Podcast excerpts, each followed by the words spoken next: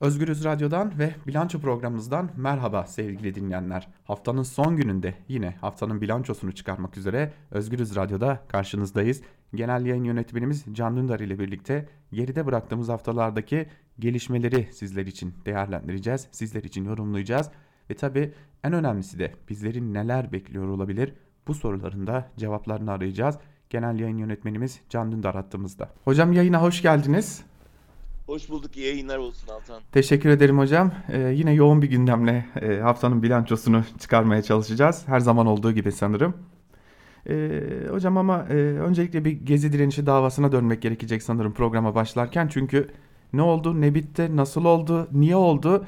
Ee, uzun bir süre hepimiz anlamaya çalıştık gezi direnişi davasında. Ve e, öyle görünüyor ki biz e, bile aslında başlarda okurken yanıldık yargı içerisinde batıcı bir clean olduğunu düşünmüştük ancak e, tahliye kararını verenin de tahliye kararını kaldıranın da Cumhurbaşkanı Erdoğan olduğu ortaya çıktı.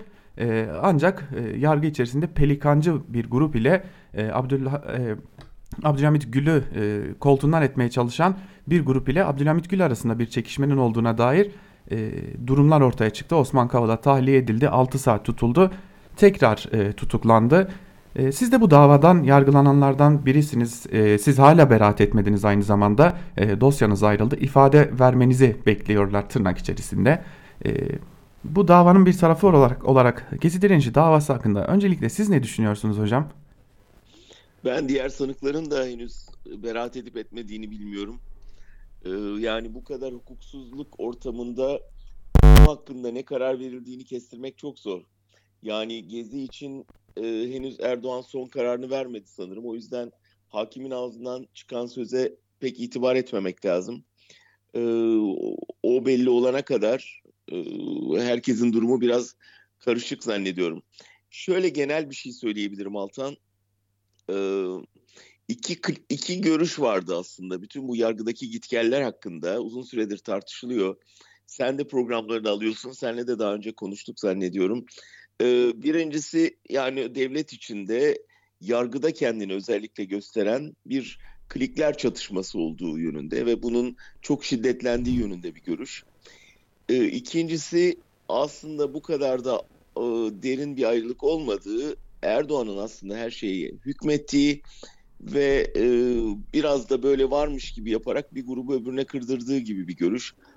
Ben başından beri ikincisine daha yakındım. Yani hala da öyleyim ben e, Erdoğan'ına rağmen böyle bir e, büyük çatışmanın yapılabileceğini çok ihtimal vermiyorum. Tamamen ipleri elinden kaçırmış olması lazım.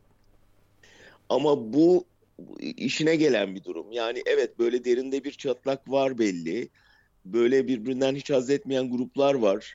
Yanlış yapıyoruz, e, duvara toslayacağız, çok kötü gidiyoruz diyenlerle yok şu anda reise sımsıkı sarılmamız lazım diyenler arasında farklılıklar var.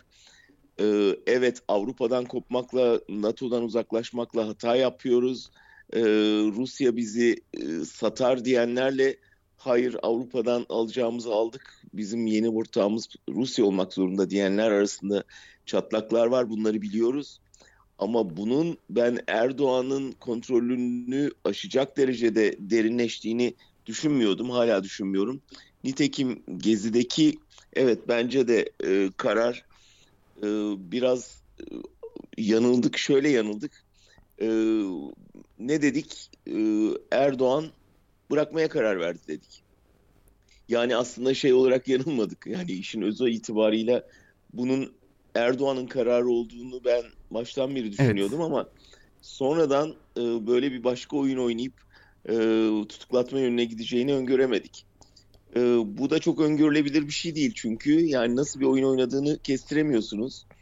E, sen zannediyorum e, bu, daha çok Gezi bu vesileyle hani Gezi dosyasını kapatıp e, Kavala'yı içeride tutma gibi bir yol izlediğini mi düşünüyorsun? Öyle düşünenler de vardı çünkü. Aslında hocam e, Kavala'nın ben artık e, Ray Brunson gibi yeni bir rehine olduğunu düşünüyorum. E, artık Osman Kavala karşılığında kimlerden ne gibi pazarlıklarla ne gibi şeyler koparılmaya çalışılıyor ya da Osman Kavala'ya yüklenen bu misyon e, ne kadar doğru bir misyon? Çünkü Osman Kavala bir iş insanı ve aynı zamanda bir insan hakları aktivisti. Siz de e, biliyorsunuz e, öyle akıl akıl almaz, öyle ipe sapa gelmez iddialarla yargılanıyordunuz ki ve şimdi bir de Osman Kavala'yı e, tırnak içerisinde söylüyorum FETÖ'cülükle suçlama noktasına 15 Temmuz darbe girişimiyle suçlama noktasına getirdiler. Osman Kavala bir rehine ama bunun karşılığında kimlerden ne isteniyor, e, ne koparılmak isteniyor, nasıl bir pazarlık var e, bu bir türlü ortaya çıkarılamıyor. Ama e, Adalet Bakanlığı içerisinde bir koltuk kavgası olduğu kesin bunu artık herkes söylüyor. E, işte evet. Abdülhamit Gül'e atıf yapılarak hak yolcular denilen bir grubun olduğu ve bu hak yolcuların giderek güçlenmesinden bir rahatsızlık duyulduğu belirtiliyor. Ama karşıda da Pelikan e, gibi bir grup olduğu belirtiliyor ki bu Pelikan grubunu çok yakından tanıyoruz e, e, ve o kadar güçlüler ki başbakan indirmeye varabilecek kadar, başbakan değiştirmeye varabilecek kadar e, güçlü olduklarını da gördük Ahmet Davutoğlu örneğinde olduğu gibi. Ama e, bir de bunların yayın organı var Sabah gazetesi ki 31 Mart'ta seçimleri iptal ettiren sürece gidildiğinde de bu sürecin arkasında yine bu grubun olduğu söyleniyordu. Hilal Kaplan'ın seçimle ilgili ilk iptal tweetini atan isim olması ve Pelikan grubunda yer alması da bunun ilk işaretiydi. Bu büyük kavga devlet içerisindeki bu büyük kavgada ve e, Osman Kavala'nın konumlandırıldığı noktada açıklanamayan tek durum Osman Kavala'nın nasıl böylesi bir misyonla e, rehine olarak tutulduğu sanırım. Ben aslında Bronson'un önemi bir önemi vardı Amerika için ama e, eğer dünyadan bir taviz koparma amacı varsa Kavala'nın e, Bronson'la karşılaştıracak bir önemi olduğunu düşünmüyorum. Yani evet e, siz bana şunu verin ben karşılığında Kavala'yı bırakayım diyebileceği bir pazarlık merciği yok burada Erdoğan'ın. Ben açıkçası bunun daha çok bir kindarlıktan ibaret olduğuna inanıyorum baştan beri. Bu bir e, gezi davasından ziyade kan davası ve Erdoğan burada e, en ağır ceza verilmezse bunun tekrarından korkuyor. Başından beri bunu biliyoruz. Bugün Cem Küçük'ün yazısını okumuşsundur. Evet hocam. E, diyor ki yani iddianame zayıftı zaten. E, dolayısıyla şimdi yeni bir iddianame yazılmalı ve gezi dosyası tekrar açılmalı. Ben asıl eğilimin bu olduğunu düşünüyorum. Çünkü baştan beri hepimiz biliyoruz ki Gezi'de hedef aldıkları başka isimler de vardı. Dosya hazırlıkları vardı, dava hazırlıkları vardı. Ee, şimdi bunlarla daha güçlü bir şekilde gelirlerse şaşmamak lazım. Onun için e, bizlerin beraat kararı Türkiye'de yargının döndüğü anlamına gelmiyor AKP'nin yeni oyunlar peşinde olduğu anlamına geliyor görünen o ki. Açıkçası beraat kararının hemen ardından da hocam e, gazeteciler kendi aralarında konuşurken de e, şunu sıklıkla e, söylediler. Ortada e, hepimizi kapsayabilecek ya da daha geniş bir muhalefet cephesini kapsayabilecek yeni bir sürecin kapısını da aralayabilir bu karar. Daha güçlü gelebilirler şeklinde sizin de belirttiğiniz gibi bir kanı da oluşmuştu kimi gazetecilerde. E, ancak bir gerçeklik var yargıya güven e, tazelendi. Evet yani hala yargının e, talimatla çalıştığına dair o güven tazelenmiş oldu en azından kamuoyunda. E, Tabi Avrupa'da e, burada bir karar vermişti. Avrupa İnsan Hakları Mahkemesi de bir karar vermişti ki taraf olduğumuz bir sözleşme ve e, burada şunu da görüyoruz. Avrupa İnsan Hakları Mahkemesi'nin de kararının bypass edildiğini görüyoruz. Şimdi Osman Kavala'nın serbest kalabilmesi için Avrupa İnsan Hakları Mahkemesi'nden yeni bir kararın çıkarılması tutuklu kaldığı 2 yıl gibi süre kadar bir süre süreye daha mı ihtiyaç duyacak? Osman Kavala e, cezaevinde kalmaya devam mı edecek? Gezi direnişi davası yeniden ve daha da güçlendirilerek belki e, 16 kişi değil, değil de 106 kişiyle yeniden bir karşımıza çıkarılacak.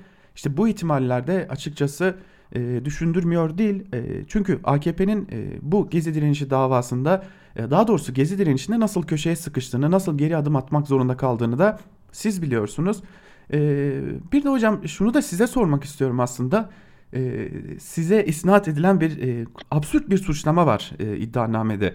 E, size o kadar büyük bir kin duydukları e, için de siz ne yazık ki gelip ifade vermek gibi bir e, şansa sahip değilsiniz. Çünkü büyük bir kim var size karşı beslenen. E, sizin Osman Kavala ile yaptığınız bir telefon görüşmesi e, medyanın evet. durumunu o günden bugüne gördüğünüz için alternatiflerin güçlendirilmesi için yaptığınız bir telefon görüşmesi davaya e, neredeyse e, darbeye teşebbüs iddiasıyla girebiliyor. Siz e, hiç belki de bu e, suçlamaya e, ya da bu isnada mahkemelerde yanıt veremediniz. Ben sizden buradan yanıt vermenizi istersem e, medyanın o günden durumunu nasıl gördünüz hocam? E, aslında ben görmedim, hepimiz gördük. Yani penguen medyası lafı biliyorsun Gezi'nin bir numaralı sloganlarından biriydi. Ve hepimiz e, şu günü çok iyi hatırlıyorum ben. CNN International'da Gezi e, direnişi canlı yayınlanırken CNN Türk'te tamamen başka konular e, ele alınıyordu. Dolayısıyla ülkenin televizyonlarından e, yani vatandaşın camdan başını uzatıp e, pencereden gördüğünü e, televizyon camında görememesi gibi bir gerçeklikle karşı karşıyaydık. Ve evet e, bir alternatif medyanın ihtiyaç e, duyulduğu o zamandan belliydi. Potansiyel vardı, Türkiye'nin gidişatı belliydi, Erdoğan'ın bütün medyayı susturma hedefi belliydi ve bizim e, Türkiye'de e, gazeteciliğe gönül vermiş, emek vermiş insanlar olarak bir araya gelip bir alternatif medya oluşturmamız elzemdi ve evet bunu düşünüyorduk yani ben de düşünenler arasındaydım. Suçsa bir alternatif medya düşlemek evet o suçu işledik ve hatta şimdi seninle konuştuğumuz bu evet. radyo aracılığıyla kısmen gerçekleştirdik. Ama Osman Kavala'nın bununla suçlanması gerçekten absürt çünkü e, bu fikri ben telefonda konuştuğum herkese aşağı yukarı açtım e, ve arkadaşlarımızla da e, paylaştık yani bunda e, hani e, alternatif medya oluşturma suçu diye bir şey varsa ve bunun bedeli ömür boyu hapsi hapis cezasıysa e, buna kargalar güler nitekim hakim de gülmek zorunda kaldı bir beraat kararı vererek. E, ama herkes şunu biliyor o iddianamede yazılan her şey aslında sufli bir şey. Yani o iddianamenin asıl konusu siz nasıl olur da bana kafa tutarsınız e, iddianame aslında bir cümleden ibaret, bundan ibaret. Ve e, bunun bedelini ağır ödeyeceksiniz. İkinci cümlede bu. E, dolayısıyla biz e, ve benimle birlikte milyonlarca insanın tek suçu Erdoğan despotizmine e, kafa tutmak oldu. E, buna herkes için başka gerekçeler buldular. Yeni açılacak davalarda başka gerekçeler bulacaklar. E, ama burada e, kendi araladıkları anlamda, aradıkları anlamda bir suç bulamayacaklar. Çünkü şiddet içeren hiçbir şey yoktu Gezi'nin içinde.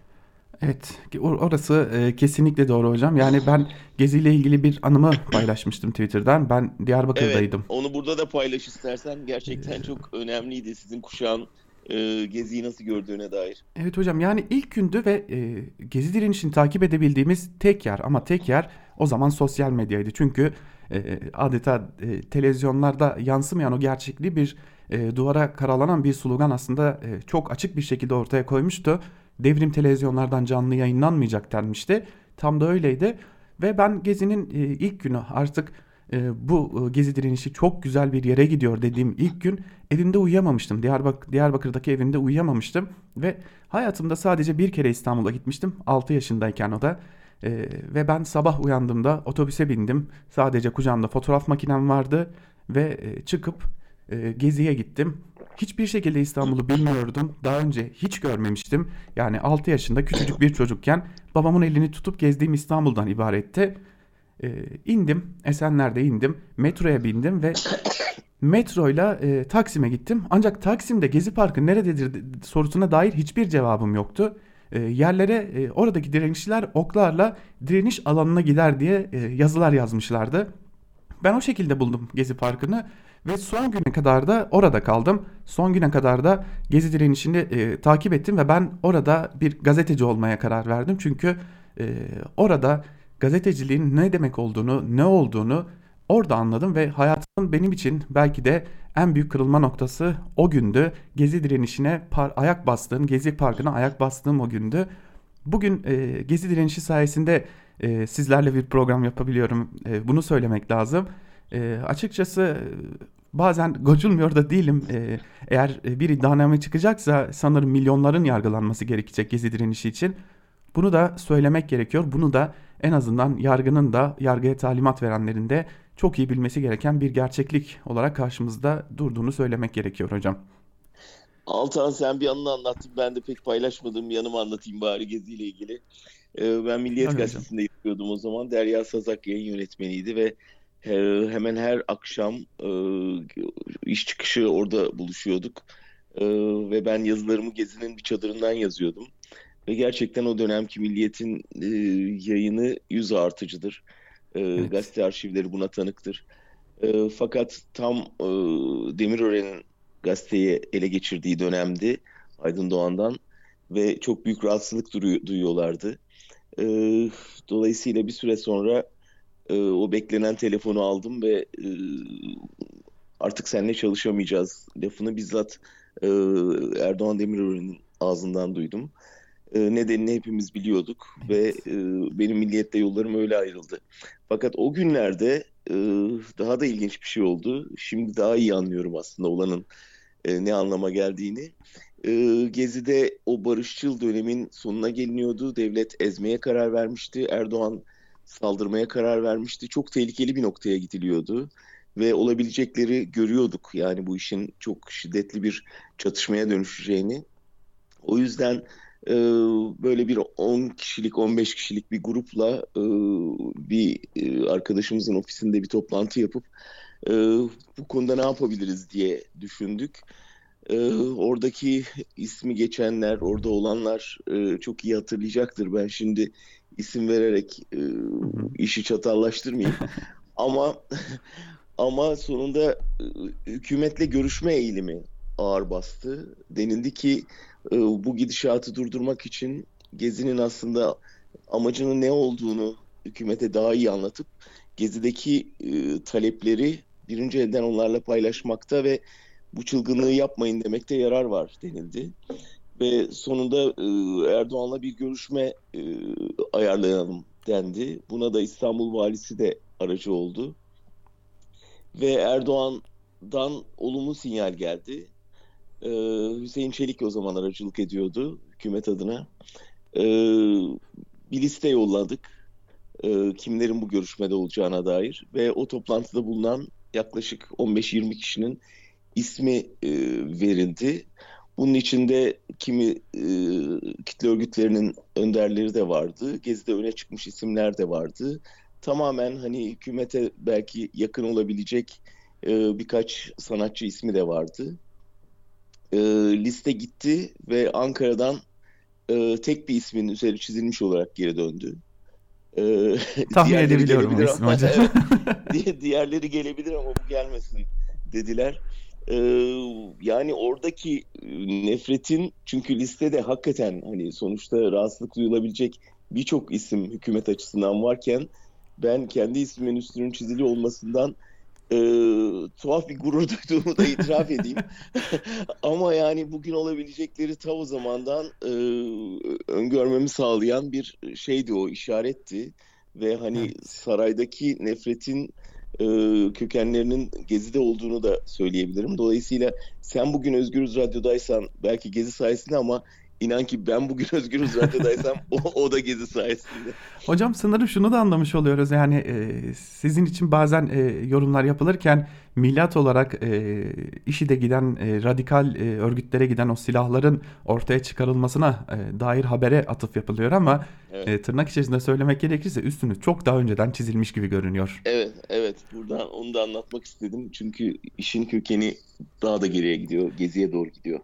Hocam tabii bu arada e, konu size gelmişken şunu da sormak istiyorum. Geçtiğimiz günlerde çok kıymetli bir e, yorumunuz vardı. Bunu Twitter'dan da paylaştınız ve e, Özgürüz Radyo'da, Özgür Yorum'da da yer verdiniz buna. E, AKP grup toplantısında Cumhurbaşkanı ve AKP Genel Başkanı Erdoğan'ın e, CHP'yi belki de e, eskiye götürecek e, tahkikat komisyonlarını hatırlatan bir şekilde suçladığını gördük. CHP Genel Merkezi'ne hiç bakmadık gibi bir e, söz duyduk Cumhurbaşkanı Erdoğan'ın ağzından ve siz buna dair e, geçmişten, tarihten bir e, gerçekliği hatırlattığınız için hemen yandaş gazeteler sizi e, yine darbeci olarak e, yaftaladılar. E, buna bir cevap vermek ister misiniz hocam bu yaftalamaya? Elbette. Yani ıı, ben o dönemi gerçekten tanıklarından dinledim. Demirkırat belgeseli sırasında Bülent Çaplı ile bütün o söyleşileri yaptık ve e, o kitabın metnini kaleme aldım.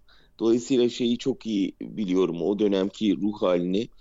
E, Menderes için bir göz kararması dönemi. Yani artık iktidarda kalabilmek için e, her şeyi yapabileceği ve İsmet Paşa nefretinin doruğa çıktığı bir dönem.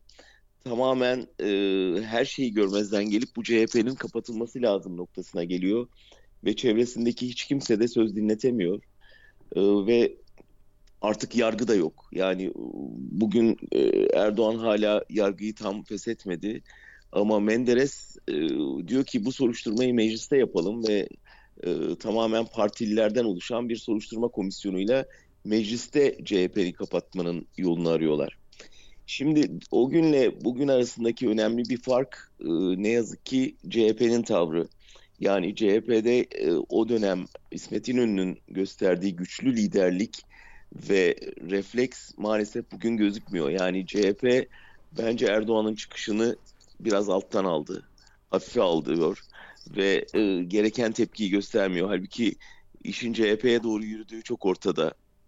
Ve CHP kendisinin Fethullahçı olmadığını kanıtlamak gibi bir savunma stratejisinde gözüküyor. Bu tamamen hatalı bir şey. Yani Türkiye'de Gülen'le kimin işbirliği halinde iktidara geldiğini ve iktidarda kaldığını ve hangi kapıları açtığını artık bütün dünya görüyor. CHP'nin bunu haykırması ve üzerine doğru gelen bu dalgayı bastırması, karşılaması gerekiyor. İnönü o dönem e, işte o tarihi sözünü söyledi. Bence Türkiye tarihine kaydolacak en önemli laflardan biridir. E, böyle şey belli liderler tarihe belli mesajlar bırakıp giderler ve koşullar tamam olduğunda milletler için ihtilal bir haktır dediği şey bir darbe değil aslında. Ve e, belki Gezi'den bahsedilen bir cümle bu. E, çünkü şu demokratik ülkelerde tepkinizi seçmen olarak sandıkta gösterirsiniz. Sivil toplum kuruluşu olarak sokakta gösterirsiniz, protesto gösterileri yaparsınız. Ee, yani oy vermekle kalmayan ama her aşamada sendikalarla, derneklerle sivil toplum kuruluşlarıyla ortaya çıkan bir tepki vardır. Siz bütün demokratik kanalları kapadığınızda toplum reaksiyonunu farklı kanallardan göstermeye başlar. Bu bazen gezi gibi aniden ortaya çıkan bir isyan dalgası olur. Bazen çok daha tehlikeli işte bir askeri darbe girişimi olur. O yüzden bunun sorumluluğu toplumda değil, bunun sorumluluğu toplumdaki bütün demokratik kanalları tıkayan iktidarda. Şimdi aynı koşullardayız. Evet yani bu bir meşru haktır. Ee, aynısının çok bir benzerini Atilla İlhan Kurtlar Sofrası romanının finalinde evet. söyler. Ülke bir kurtlar sofrasına dönüştüğünde isyan haktır der. Bu e, iktidarı ne kadar korkuttuğunu tahmin ediyorum. Onun için darbecilikle suçlamak dışında yapabilecekleri fazla bir şey yok ama e, bu gerçeklik tarihte yazılı yani bu gerçeklik benim sözüm değil. O yüzden çok dikkatli olması lazım şimdi AKP tabanının. Artık Erdoğan'a söyleyecek bir laf yok. Erdoğan hepsini bir otobüse doldurdu, duvara doğru gidiyor. Ee, ve şoföre sözleri yetmiyor. Ee, o yüzden ya inecekler ya bunu durduracaklar. Yani bunun başka yolu yok. Ee, bunu eğer başkalarının yapmasından korkuyorlarsa kendilerinin yapması şart. Aslında hocam e, hem e, kitabı okuyan hem de belgeseli izleyen biri olarak benim ilk edindiğim izlenim şu oldu. E, yandaş medyanın yorumlarından sonra sanırım belgeseli izlememişler hocam. Yani e, kendi e, geçmişlerinin tam olarak ne olduğunu da bilmediklerini e, çok açık bir şekilde öğrenmiş olduk. Eğer belgeseli izlemiş olsalardı muhtemelen e, böylesi absürt bir yoruma da gerek duymayacaklardı gibi görünüyor hocam. Muhtemelen ama şunu kayda geçelim. E, Türkiye'de her askeri darbede solcular da yak yemiştir. O sonunda o yüzden e, Türkiye'de askeri darbeleri arzu edecek en son kişiler solculardır. Hele 27 Mayıs idam kararlarıyla evet. tarihe ne yazık ki kara bir sayfa bırakmıştır. O yüzden e, o tür bir askeri müdahaleyi savunacak en son insanlar bizleriz. Kesinlikle hocam. Hocam e, tabi gündem o kadar yoğun ki bir İdlib meselemiz var. E, dün felaketin eşiğinden döndük. Aslında sık sık sizler e, sizinle aslında konuşuyoruz bu konuları. E, elimize kulisler geldikçe de paylaşıyoruz. Dün de önemli bir kulis vardı. Dün e, İdlib'de gerilim yükselmeye başladığı andan itibaren dün e, bir asker emeklisi ve hala güvenlik kaynaklarıyla derin e, yani yakından ilişkileri olan bir isimle e, görüştük.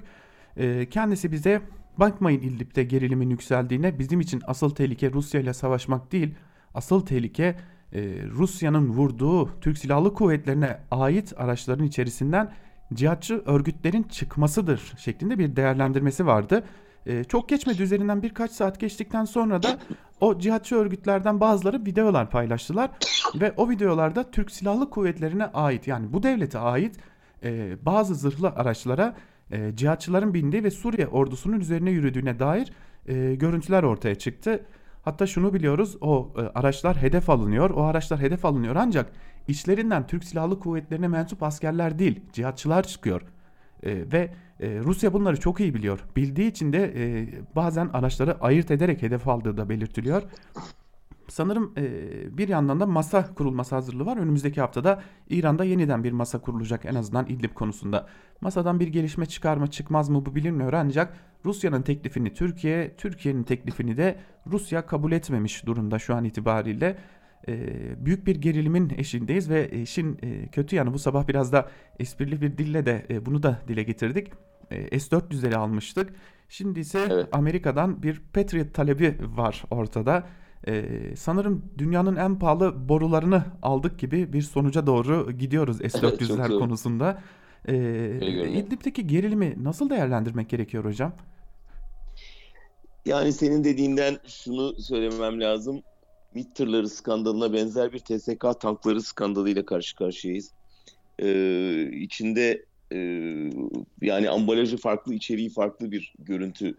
Tıpkı MİT tırlarının e, ilaç kutularının altına saklanmış silahlar olduğu gibi TSK tankları da Türk Silahlı Kuvvetleri üniforması giydirilmiş tankların içinde e, cihatçı taşıyan bir noktaya geldi.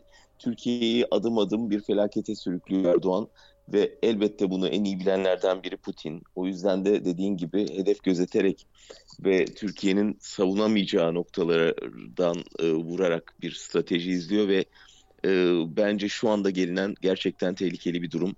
Erdoğan'ı geri adım atmaya zorluyor. Fakat Erdoğan o kadar kendini bağladı ki e, hem cihatçılardan vazgeçemiyor hem kamuoyu içinde yükselen tepkiler nedeniyle bu savaşa muhtaç. E, ben geçen haftanın Türkiye'nin e, yakın tarihindeki e, en önemli dönemeçlerden biri olarak kayda geçeceğini düşünüyorum. Onu Erdoğan'ın grup toplantısı sonrası da söyledim. Evet. E, hem bu CHP'yi hedef alması hem e, cihatçılara yönelik, cihatçıları savunmaya yönelik Rusya ile çatışmayı göze alabilecek bir e, savaşa niyet ettiğini göstermesi gerçekten iki çılgın proje. E, dolayısıyla İdlib'de ben görüşmelerden çok bir şey bekleyemiyorum artık. Bugün e, Cem Küçük'ün yazısına gene atıf yapayım çünkü orada Evet. iktidarın nabzını çok iyi görebiliyoruz. E, diyor ki bu Rusya'da hiç insan hakkı falan tanımıyor diyor. E, ya gerçekten okurken kahkaha atmadan duramadım. E, Rusya'yı yeni tanıyan bir e, yandaş medya var karşımızda.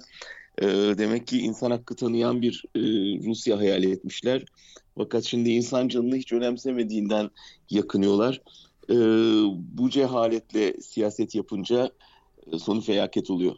Sanırım e, monşerler diye adlandırdıkları bütün o tecrübeli dış politikacıları bir biçimde e, tasfiye ettikleri için şimdi e, hiç tanımadıklarını sandıkları aslında yıllardır onlara anlatılmaya çalışılan bir Rusya'yla burun buruna gelmiş durumdalar. Öyle görünüyor Antan. Hocam e, dün önemli bir e, gelişme daha vardı. E, Almanya'da e, ırkçı bir saldırı gerçekleşti. Yine bir neo-Nazi şüphesiydi. E, siz de Almanya'dasınız. Oranın gündemini de yakından takip ediyorsunuz. E, sanırım ne kadar e, Türkiye'de farklı gündemlerle uğraşsak da işte e, Almanya'da e, ırkçılık ve faşizm gelip Türk'ü de Kürt'ü de bir biçimde buluyor ve aynı potada e, değerlendiriyor. E, Almanya'daki gündem e, bugün oraya eğilmiş durumda sanırım. E, ama Almanya'da geniş çaplı e, protestolar da gerçekleştiriliyor. Cumhurbaşkanı ve Başbakanın da katıldığı.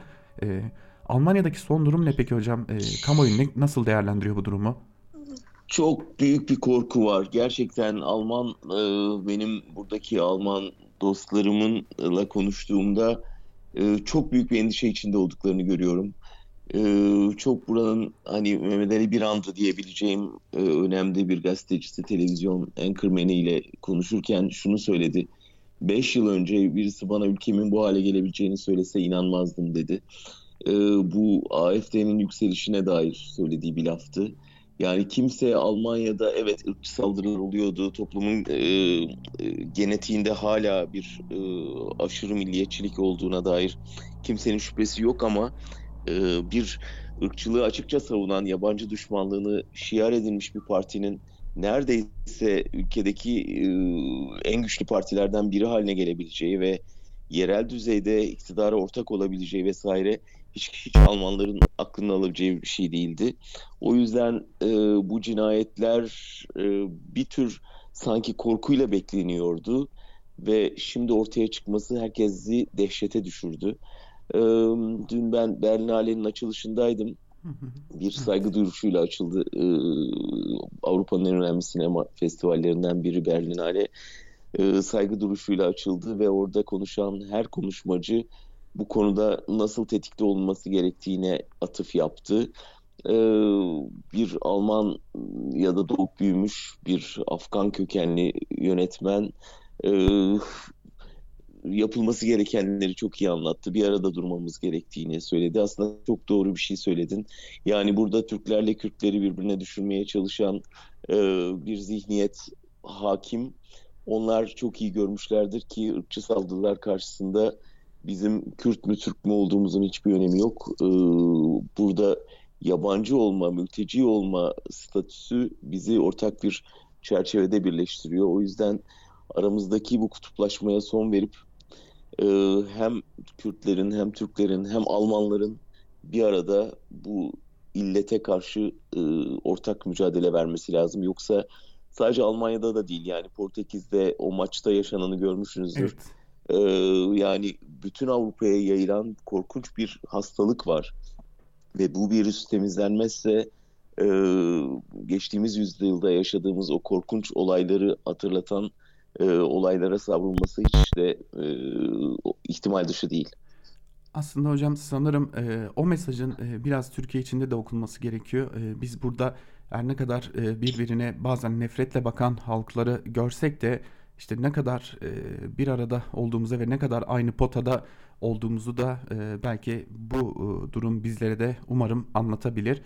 Hocam e, çok vaktinizi aldım ama son olarak e, HDP pazar günü bir kongreye gidecek. E, edindiğimiz bilgiler eş genel başkanlık düzeyinde bir değişikliğin olmayacağı şeklinde ancak HDP içerisinden eleştiriler var. Özellikle HDP'nin pasif kaldığı noktasında. Ee, yine HDP'deki parti içi bürokrasinin HDP'yi hantallaştırdığı noktasında ve HDP'den de buna dair açıklamalar geliyor eş genel başkanlık düzeyinde. Ee, ve kimi parti kadrolarında özellikle parti meclisinde önemli değişikliklerin yapılması bekleniyor. Ee, yeni bir politikanın benimsenmesi bekleniyor ve HDP bu kongreye bir de erken seçimi hazırlık kongresi e, anlamı yüklüyor. E, HDP'nin son dönemini biraz da size sorayım hocam. E, siz nasıl değerlendiriyorsunuz son dönemini HDP'nin? E, doğrusu buraya gelen birçok HDP'li dostla buluşuyoruz, konuşuyoruz. Özel sohbetlerde şikayetlerini açıkça dile getiriyorlar. Memnuniyetsizliklerini açıkça ortaya koyuyorlar ama HDP iktidarın o kadar yoğun bir baskısı altında ki kimse bunları yüksek sesle dillendirip bir de içeriden bir e, sıkıntı varmış gibi göstermek istemiyor. Ama içeride bir kazanın kaynadığı çok belli oluyor dışarıdan bile. Ben HDP'nin e, kuruluş ayarlarına dönmesinin e, çok elzem olduğu kanısındayım. Çünkü HDP kuruluşta e, Türkiye'deki bütün muhalif güçleri kucaklayan e, devasa bir şemsiye kurma iddiasıyla ortaya çıktı. Ve buna gerçekten ihtiyaç vardı o dönem ve bu ihtiyacın e, karşılığını aldı. Bu ihtiyaca cevap verme potansiyelini gördü insanlar HDP'de ve HDP e, barajı bu, bu sayede aştı. Fakat şimdi zaman içinde evet gerçekten e, giderek kendi içine kapanmaya, üzülmeye başlayan bir harekete dönüştüğünü görüyoruz. E, kollarını o kadar büyük açamadığını, Türkiye'nin önüne büyük stratejiler, hedefler koyamadığını, e, demokrasiyi, insan haklarını savunma konusunda e, yetersizlikler yaşadığını görüyoruz ve bunu üzüntüyle izliyoruz. O yüzden dileyelim bu kongre e, HDP'nin kuruluş ayarlarına döneceği ve kollarını eskisi gibi e, geniş açabileceği bir e, yeni politikaya vesile olsun. Yoksa e, kendi içinde küçülüp e, erime potansiyelini görüyoruz ve bunu üzüntüyle izliyoruz. Hocam değerlendirmeler için çok teşekkür ederim. Vaktinizi ayırdığınız için tekrar teşekkür ederim. Ben teşekkür ederim Altan. İyi yayınlar olsun. Çok sağ olun hocam. Evet sevgili dinleyiciler, e, böylelikle biz de programımızın sonuna geldik. Gezi direnişi davasını, iktidar içindeki klikleri konuştuk. E, aslında genel yayın yönetmenimiz Can Dündar bugüne kadar hiç anlatmadığı bir anısını anlattı. Ve e, aslında AKP iktidarı tarafından özellikle de dönemin başbakanı şimdi Cumhurbaşkanı ve AKP Genel Başkanı Erdoğan tarafından tırnak içerisinde söylemek gerekirse üstünün ne zaman çizildiğini ortaya koymuş oldu. Bu aslında bugün genel yayın yönetmenimizin e, suçlandığı en büyük e, davalardan biri olan MİT tırları davasında değil ta Gezi direnişine kadar uzandığını görüyoruz.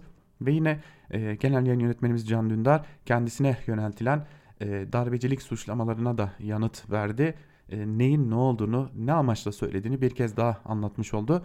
Biz de programımızı kapatırken en azından belki dinliyorlardır ya da muhakkak bir yerlerden dinleyip bir şekilde buna ulaşacaklardır diyerek yandaşlara şunu tavsiye edelim. Demir Kırat belgeselini izleyebilirsiniz. Demir Kırat belgeseli bazen çok şey anlatabilir sizlere diyelim ve bilanço programını bu haftalıkta burada noktalayalım. Haftaya yine aynı saatte Özgürüz Radyo'da görüşmek dileğiyle. Hoşçakalın.